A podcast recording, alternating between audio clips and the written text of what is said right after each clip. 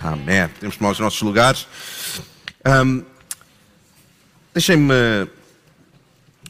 ler uh, uma porção da palavra rapidamente, Lucas capítulo 2, versículo 27. Nós, nós vamos, uh, nós vamos estar em alguns, uh, em alguns textos, então eu vou ler rápido e eu, se conseguires acompanhar muito bem, se não, vê que isso vai ser projetado.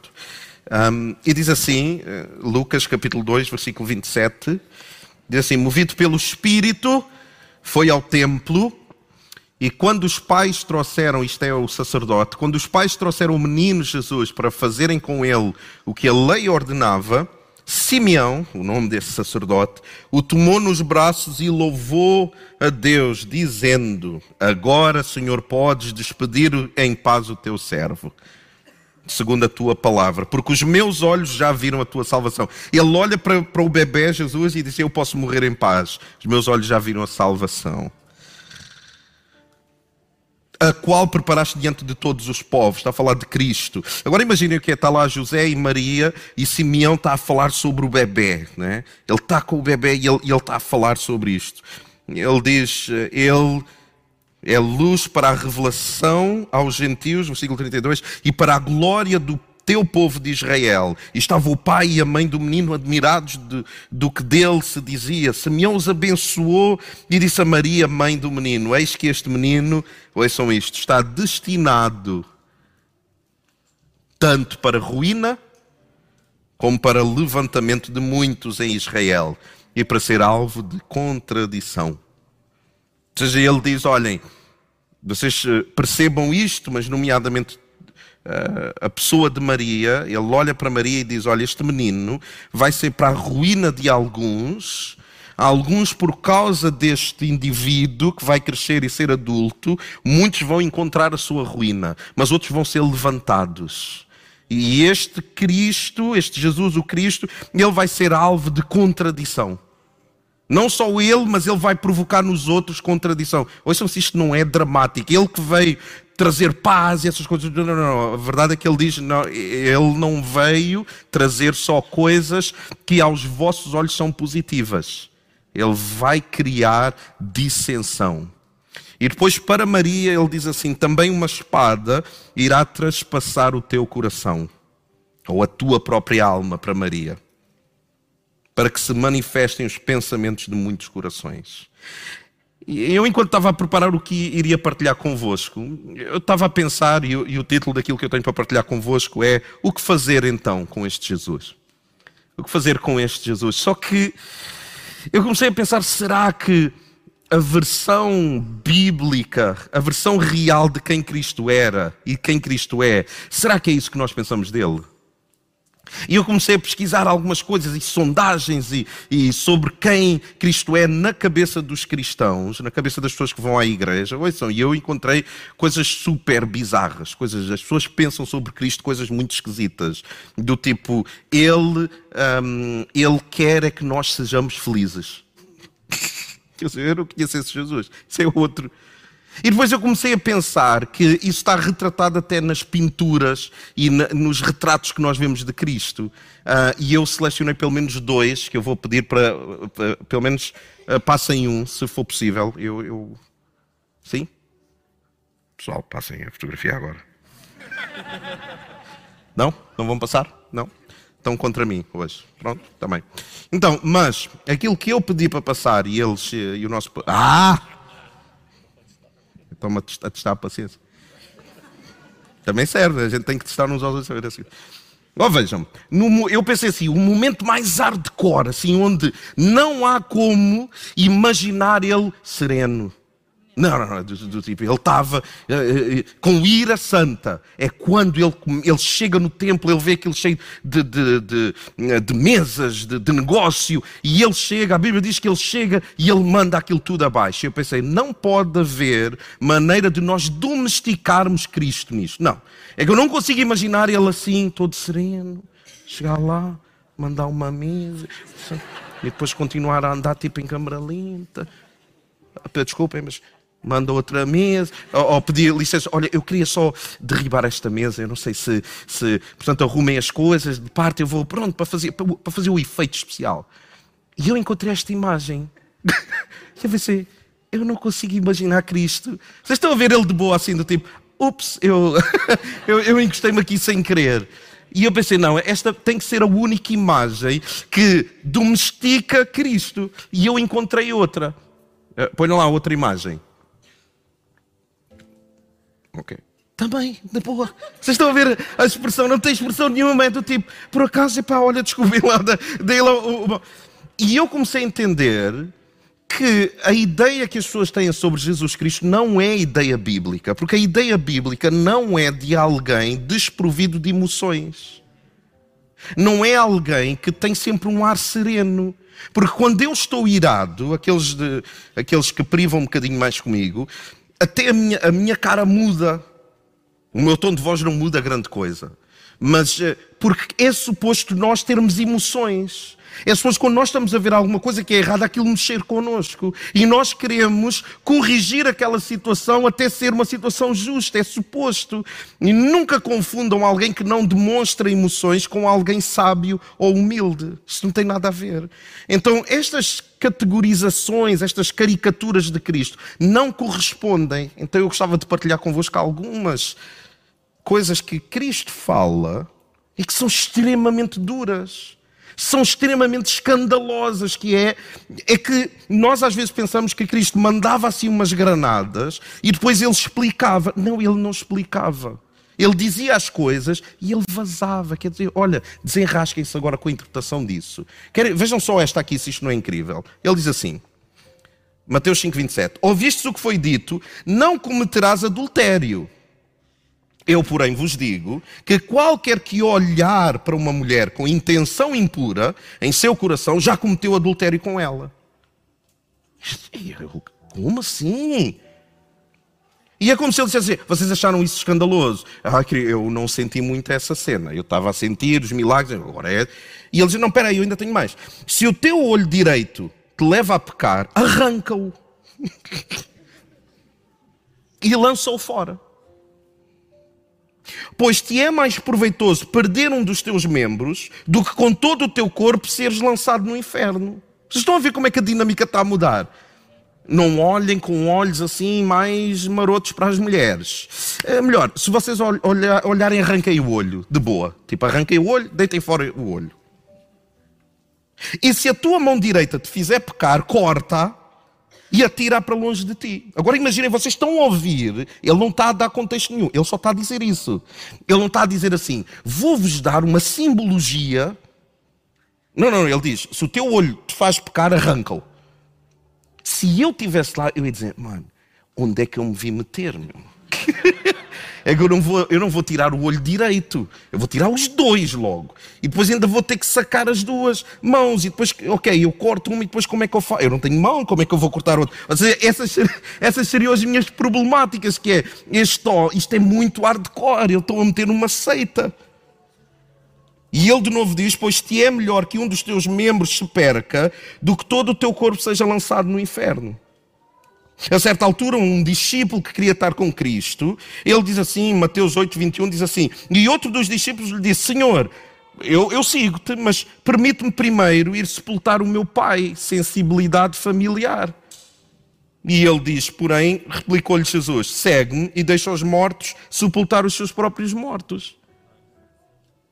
Isto é super agressivo é que ele nem sequer dá muita explicação. Ele diz as coisas de uma forma violenta e que não correspondem à ideia, à imagem que nos foi vendida de Jesus Cristo. Este Jesus Cristo é muito hardcore. E porque nós temos a necessidade de que ele nos explique, ele não explica nada. Ele diz as coisas e ele vai embora de boa. Se tu queres segui-lo, segue. Se tu não queres seguir, azar. Não, ele não faz questão. Então, isso para mim, enquanto eu estava a ler alguns, alguns uh, ditos de Cristo que são super duros, eu pensei, eu se estivesse lá, eu ia ficar escandalizado, eu ia ficar. Eu não quero seguir este homem. E ele depois diz assim, Mateus 10, 34: Não penseis, Cristo, não penseis que vim trazer paz à terra. Eu não vim trazer paz, eu vim trazer espada. Eu vim para ser motivo de discórdia entre o homem e seu pai, entre a filha e a sua mãe, entre a nora e a sua sogra. Assim, os inimigos do homem serão os da própria família. Quando tu me segues, o que ele está a dizer é o seguinte: que se tu me queres seguir, os inimigos que tu vais ter vão estar dentro da tua família. Porque se tu me segues a mim e dentro da tua família eles não te seguem, tu vais passar a ser inimigo deles. Porque eles não compreendem quem tu és agora. Porque tu és uma nova pessoa, tu és outra pessoa. Ou seja, não há meio termo, como eu já disse tantas vezes, para seguir Cristo não há plano B, não há do tipo, ah, eu vou ser de boa. Não, não há. É, tu, uh, tu alistas numa guerra onde existem pessoas que te querem ver cair, onde existe toda uma entidade do mal, e ouçam, o mal não é a ausência do bem. É daquelas coisas românticas, tipo, tipo livros como a, a cabana e essas parvoices que, que, dão a entender. Não, não, porque o, o, o mal é a ausência do bem. Não, o mal não é a ausência do bem. O mal está personificado no diabo. Ah, existe um mal personificado que nos deseja destruir, não é do tipo, ah, não, deixa que eu faça coisas boas. Não, não, não, não. Tu fazes coisas boas, tu ainda és um alvo a bater. Tu fazes o teu melhor, ainda assim és um alvo a bater. Quem ama o seu pai ou a sua mãe mais do que a mim, não é digno de mim. Ele está a dizer: tu não podes amar. Por isso é que as pessoas, quando fazem tipo nas bios, ou no Facebook, no Instagram, ou não sei quê, e põem assim: família é tudo. Penso, não percebeu nada do Evangelho, nada. Porque se eu considero que a minha família é tudo, eu não o posso seguir. Porque sabe o que é que ele me vai pedir? O meu tudo.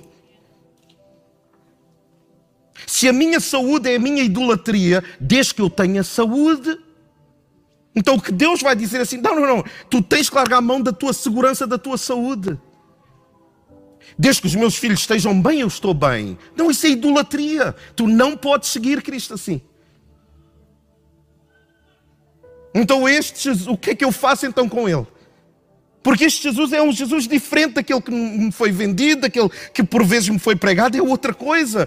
E tu, se nos visitas pela primeira vez, deixa-me apresentar: este é o Cristo a quem nós servimos. Este é o Cristo a quem nós dedicamos a nossa vida. É o Cristo que diz: comigo é tudo ou nada, não há meio termo, não dá para segui-lo a, a part-time, ou eu largo mão de tudo e o sigo, ou eu não sou digno de o seguir.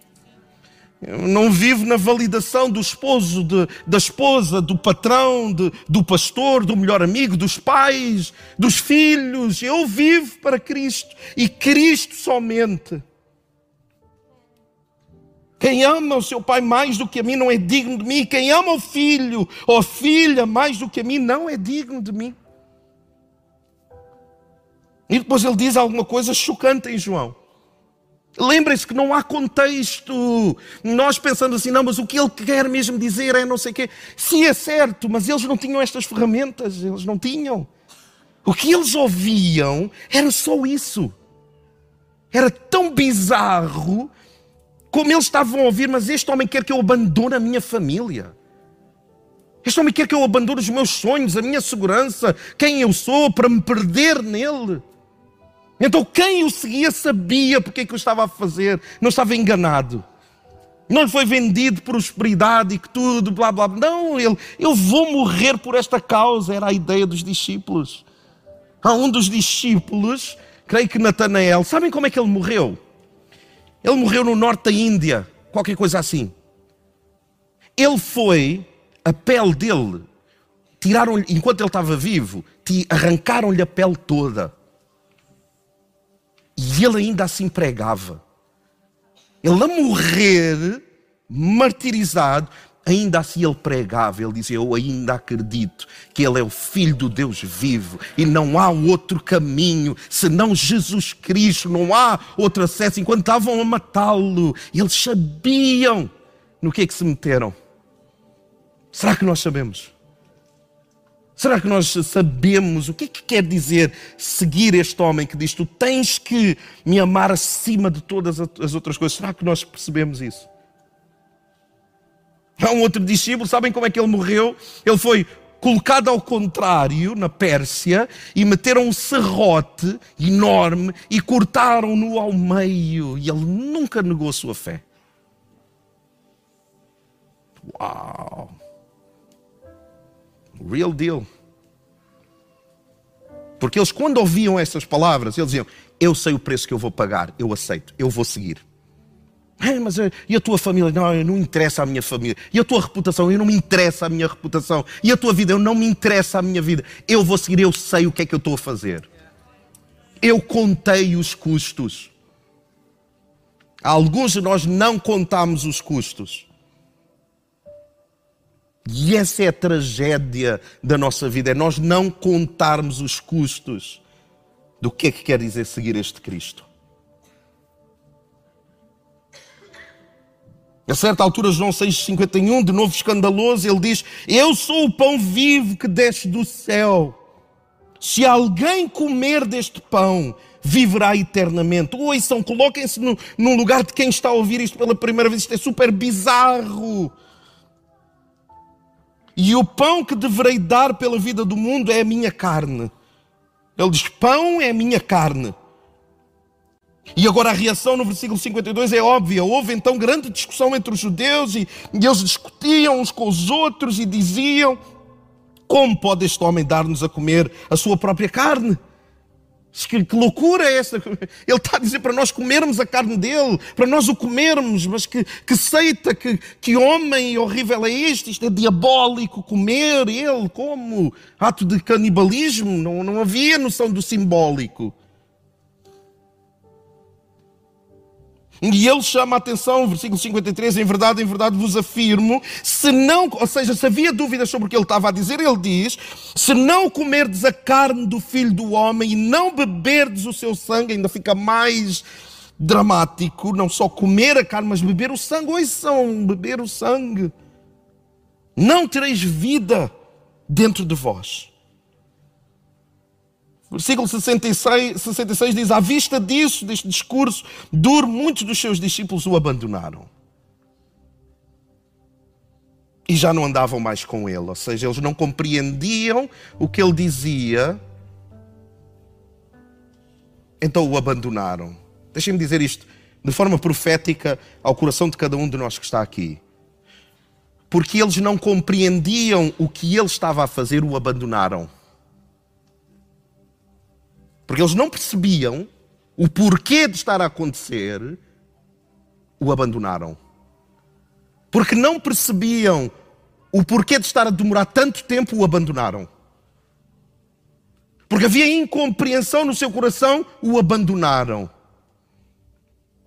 E ele vai atrás deles. Não.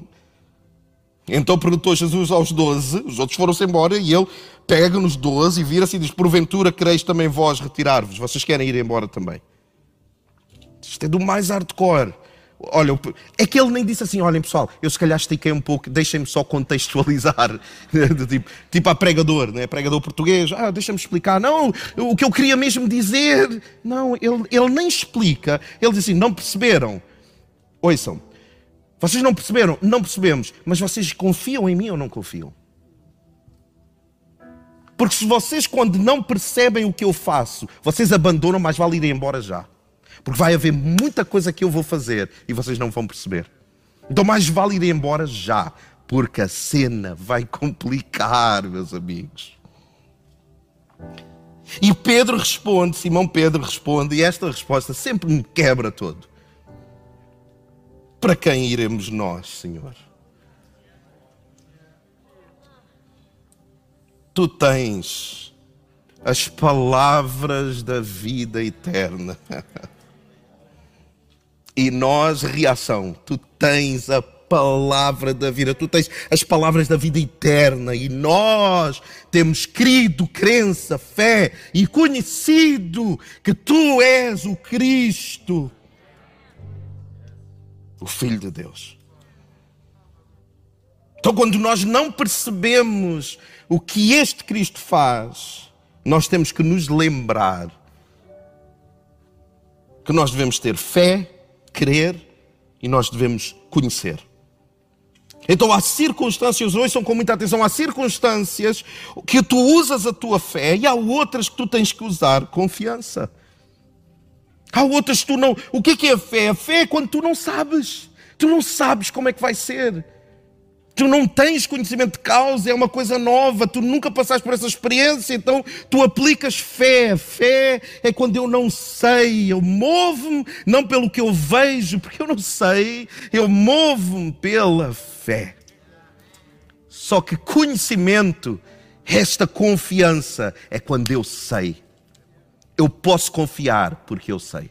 Eu posso confiar porque eu já vivi isto antes. são.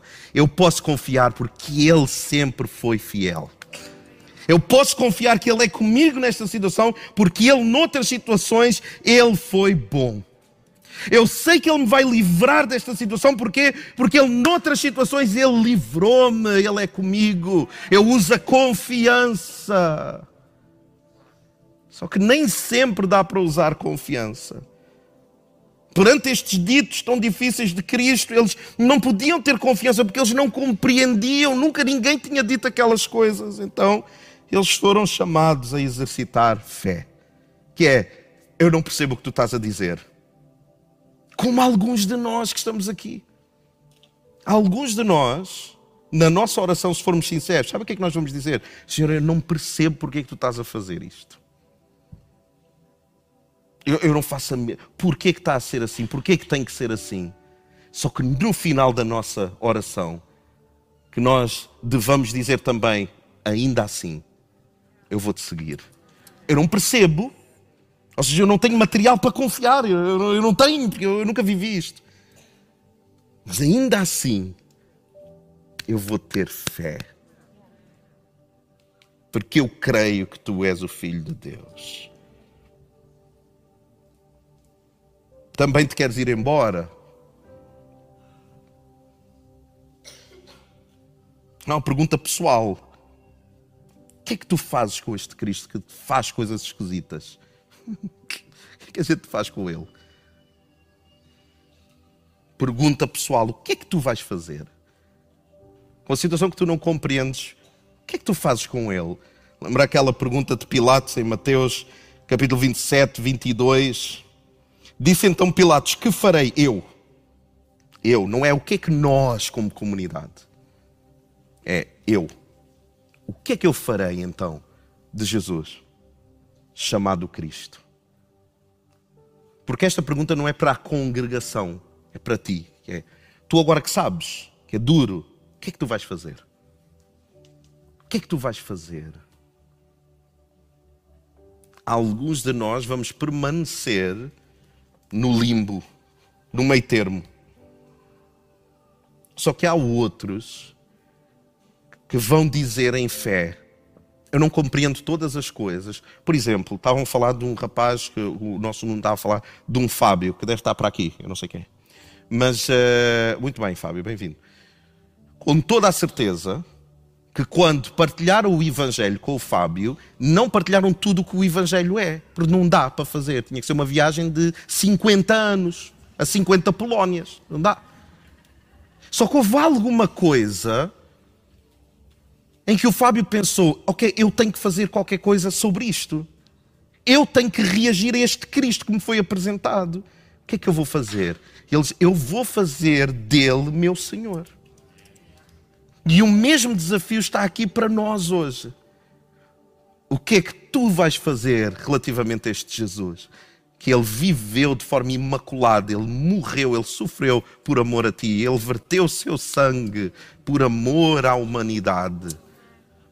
O que é que tu vais fazer relativamente a isso? E eu gostava de te estender esse convite. Se tu estás aqui pela primeira vez, ou segunda, ou mas tudo isto ainda te é novidade. Eu gostava de te convidar a tu entregares a tua vida a Ele. E de uma forma com, com singeleza de coração, com simplicidade, dizendo: Eu não percebo tudo, mas eu quero segui-lo. Eu nem sequer compreendi tudo relativamente a esta pregação, mas ainda assim eu quero segui-lo, eu quero reagir. E outros de nós, é tempo de recomeçar, começar de novo com Ele. Porque alguns de nós Estamos bem, bem, bem longe. Mas hoje é dia de salvação. A Bíblia diz em Romanos 10, 9: Se com a tua boca confessares Jesus como Senhor e em teu coração creres que Deus o ressuscitou dentre os mortos, tu serás salvo. Salvo das trevas para a luz, salvo da insignificância para alguém que pode, em potencial, mudar o mundo. Imaginem, com Deus, todas as coisas são possíveis. Só de, de convidar a ficarmos de pé todos juntos.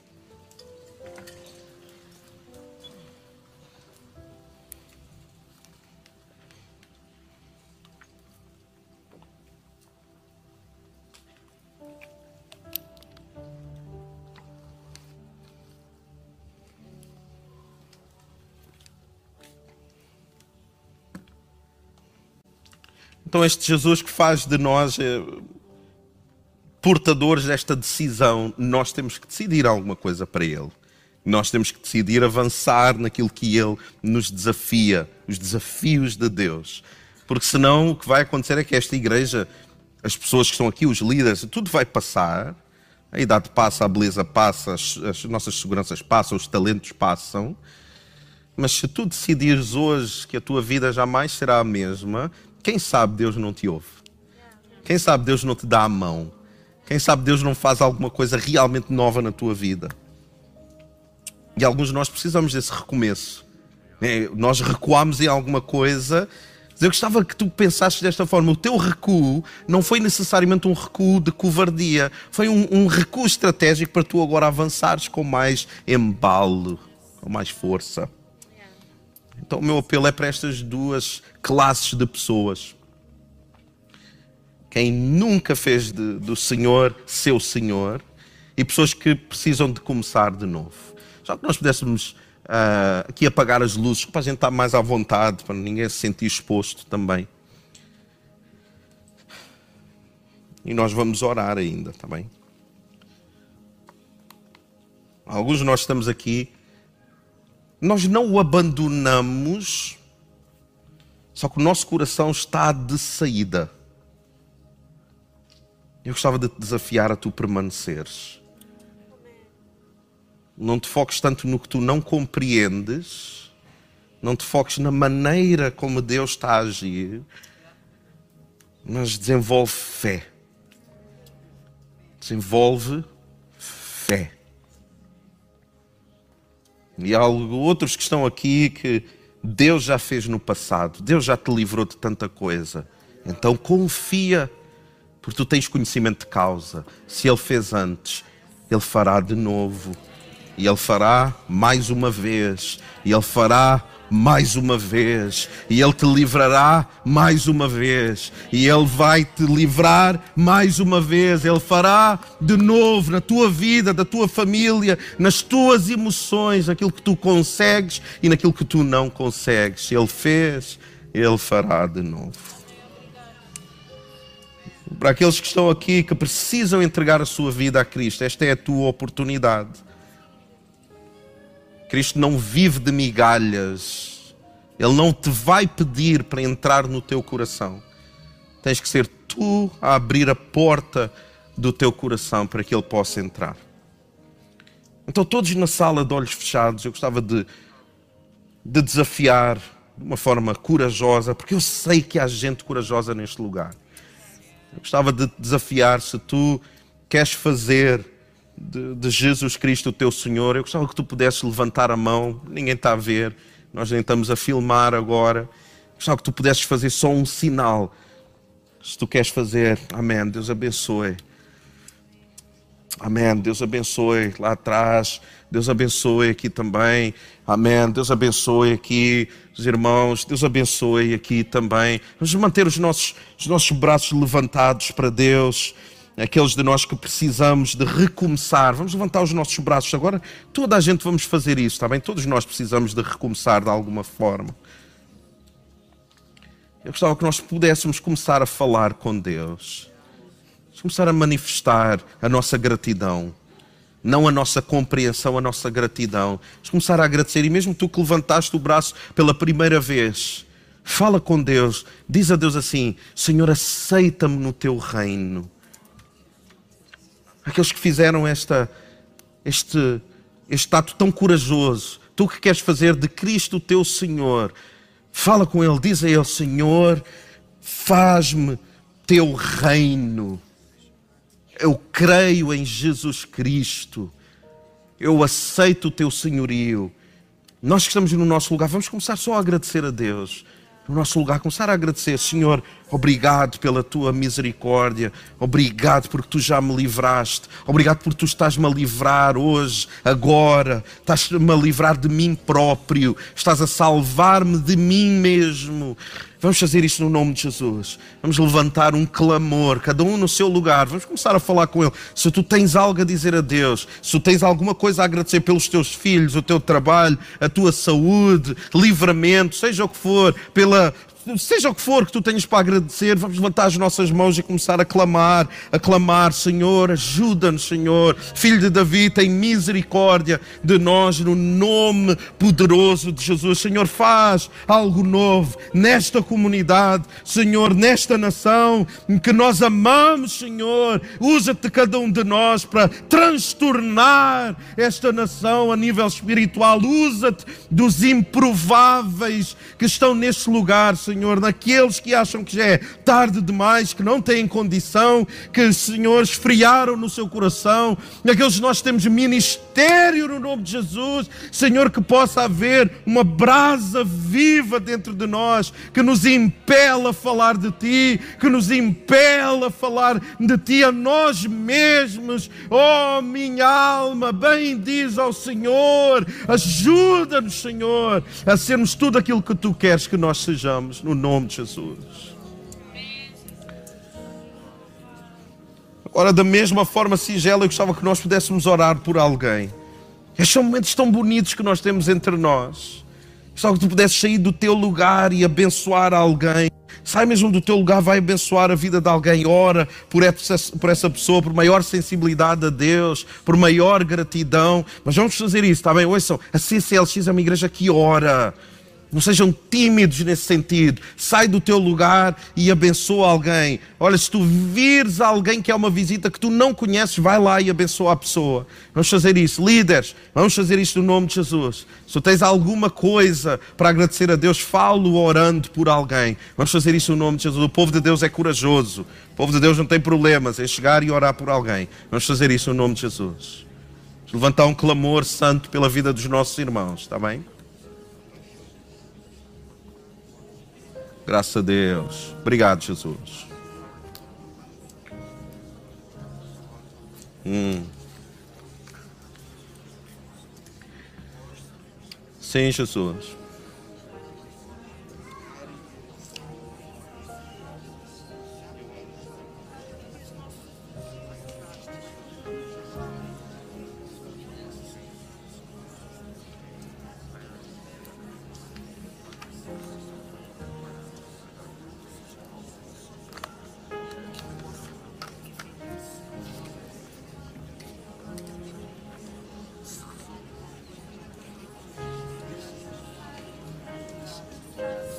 Obrigado, obrigado, obrigado, Jesus. Santo, santo, santo, santo.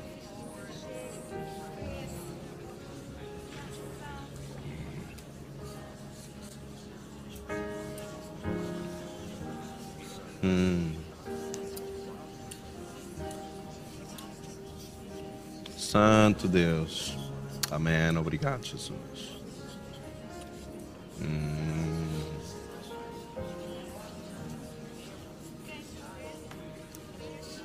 Senhor Jesus. É...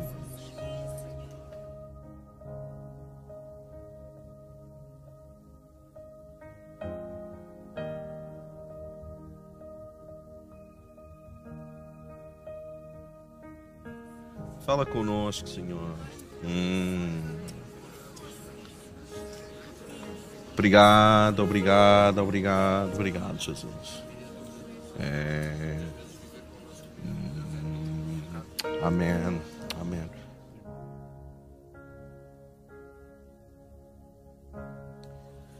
É Deus. Tu és bom, tu és bom, tu és bom. Hum. Amém. Sim, Jesus. Sim, sim, sim, sim, sim, sim, sim. Hum.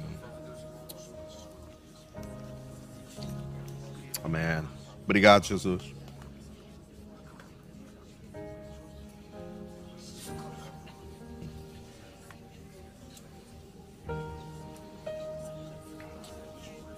Santo Deus.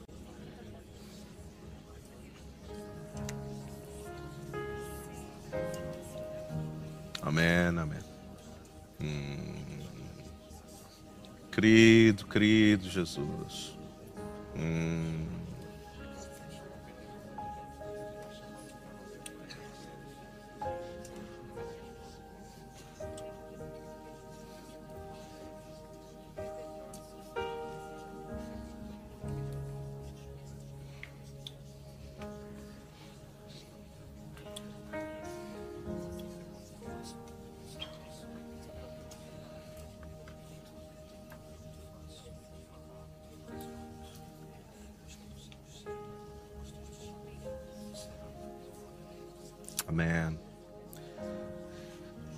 Deus é bom.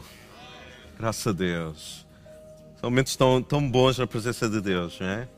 Nós oramos por alguém ou estamos no nosso lugar e contemplamos a bondade de Deus.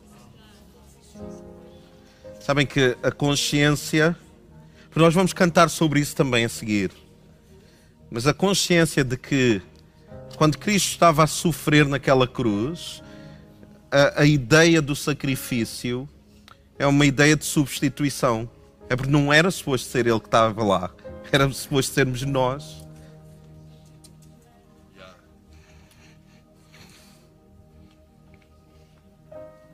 Então, quando nós pensamos em todo o castigo que, que ele recebeu, foi para que nós pudéssemos viver de uma forma livre.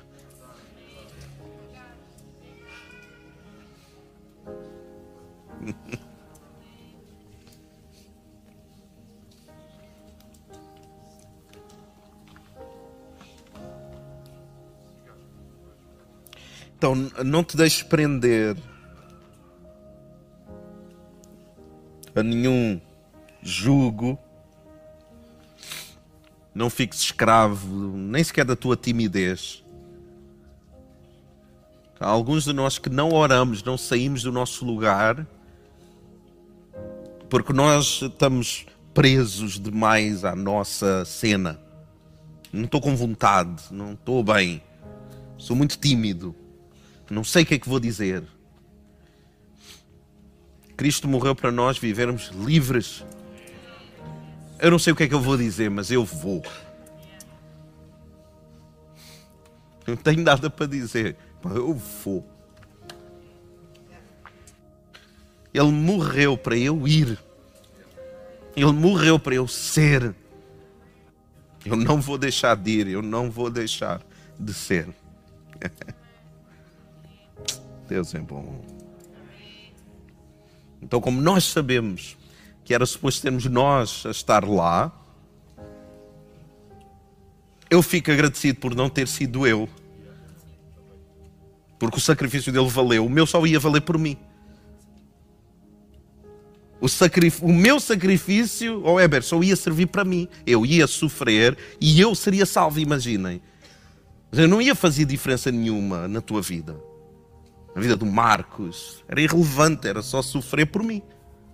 Tinha o seu valor? Tinha o seu valor. Ou eu morrer pela minha família? Tinha o seu valor? Tinha o seu valor. Eu morrer pela minha esposa e os meus filhos? Tinha valor? Tinha. Mas eu saber que Ele morreu por todos nós. É olhar para alguém, é eu olhar para o pastor Joel e eu ficar grato porque não foi ele que teve que ir à cruz, Cristo sofreu e pagou por ele. Então, quando eu lhe dou um abraço ou quando eu estou a orar, eu estou a dizer graças a Deus que Deus te livrou disso. Eu estou tão grato por isso. E quando eu dou um abraço, é um abraço com muito significado, que fala volumes, que é ainda bem que não tiveste que ser tu, mas o próprio Deus tomou o teu lugar. Então, para terminar, eu gostava que nós pudéssemos dar um abraço a três pessoas com esta consciência, de dizer: ainda bem que Cristo morreu por ti, ainda bem que tu não tiveste que sofrer. A fazer isso com convicção, a fazer isso em nome de Jesus. Escolhe três pessoas aí e dá um abraço mais apertado que tu consigas. Vamos fazer isso em nome de Jesus.